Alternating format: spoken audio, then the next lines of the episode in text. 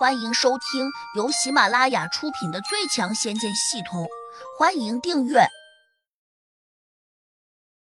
第八百四十三章，好汉不吃眼前亏。四个魔小孩一听，均觉得有理，个个都在点头。魔小红说：“没人帮我们做菜，那就麻烦了。”黑风金魔指了下迦叶大师，问胡杨：“那他怎么办？”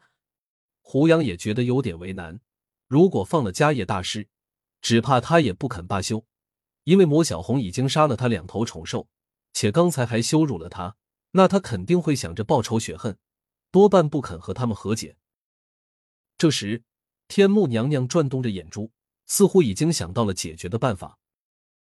先把迦叶大师弄醒，我们给他说清楚，他的灵兽贪吃生灵在先，你们杀这两头畜生也是为民除害。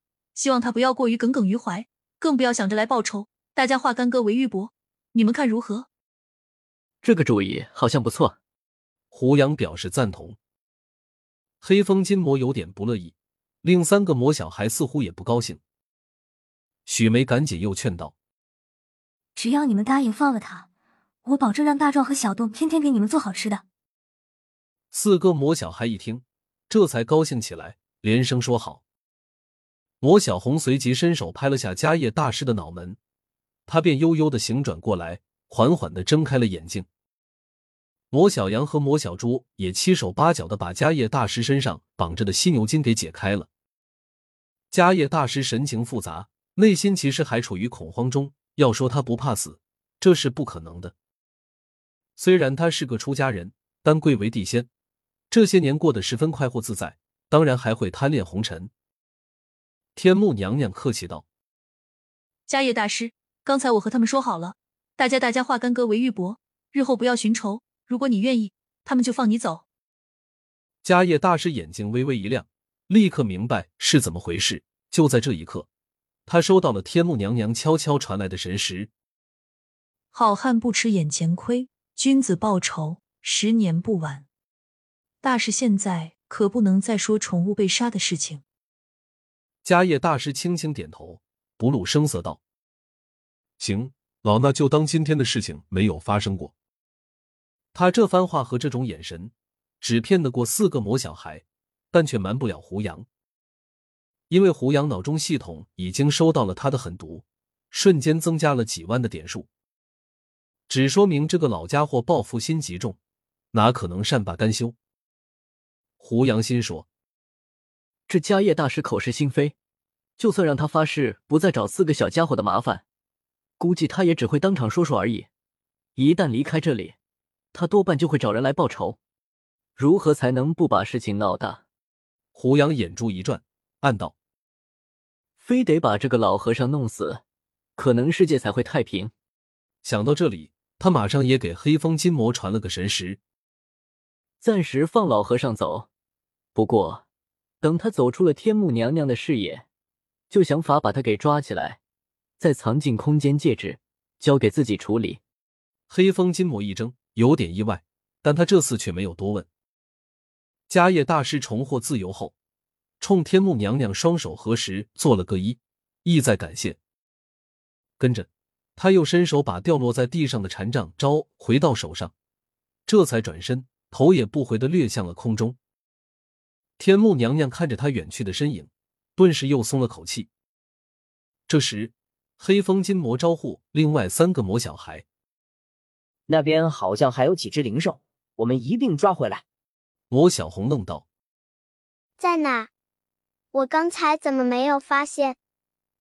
黑风金魔飞身冲向了迦叶大师离开时相反的方向，一边又扔了句话给他们：“别问了，你们跟我来便是。”三个魔小孩以为黑风金魔真的又找到了灵兽，立刻欢天喜地跟了上去。天目娘娘看在眼里，心生疑惑。毕竟迦叶大师刚刚才离开，虽然四个小孩追去了另一个方向，但很难说他们不会调转身子去找迦叶大师。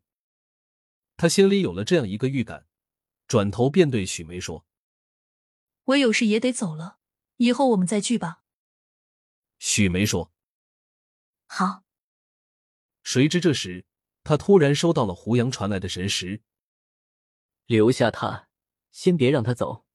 许梅有点惊异，虽然不明白胡杨为什么要这样说，但她还是顺从的答应着。起身，她伸手拉住正要离开的天幕娘娘，说：“娘娘，我们也有好几个月没有见面了吧？我前些日子在外面买了一些高档化妆品，正想送你几样，你跟我到屋里去拿吧。”天目娘娘愣了下，说：“像我这样的地仙，不需要化妆品。”许梅陪着笑说：“我还买了一些首饰，其中有一个翡翠玉镯，十分漂亮，还有一根金镶玉的项链，特别适合漂亮的娘娘你。我想你要是戴着，肯定更加光彩照人。”许梅，你怎么突然和我见外起来了？说吧，你无事献殷勤，非奸即盗，该不会是黄鼠狼给鸡拜年，没安好心吧？天目娘娘戏谑了几句，她心里其实挺高兴的。话又说回来，谁不喜欢别人拍他马屁送他东西呢？许梅嘻嘻的笑道：“我就算是只黄鼠狼，但娘娘你也绝对不是鸡啊！我还能把你怎样？知道就好。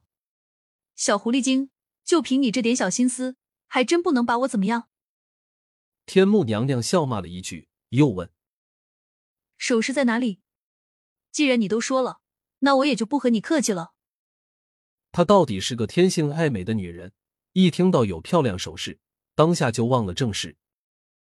许梅拉着她说：“你跟我来。”两女随即有说有笑的往里面屋子走了过去。这边，李大壮和庄小东望着还在盆里蠕动着的狮虎灵兽，依旧不敢上前拿刀去剥皮，尤其是他们看见那已经灰暗了的兽眼，仍然有些慌张。胡杨说。你们不用怕，他们已经死了，魂魄已经离体，空留了一个躯壳在这里罢了。那，那我们先剥他们的皮。李大壮深吸了口气，拿着尖刀，壮着胆走进了放着两只狮虎灵兽的大盆。本集已播讲完毕，请订阅专辑，下集精彩继续。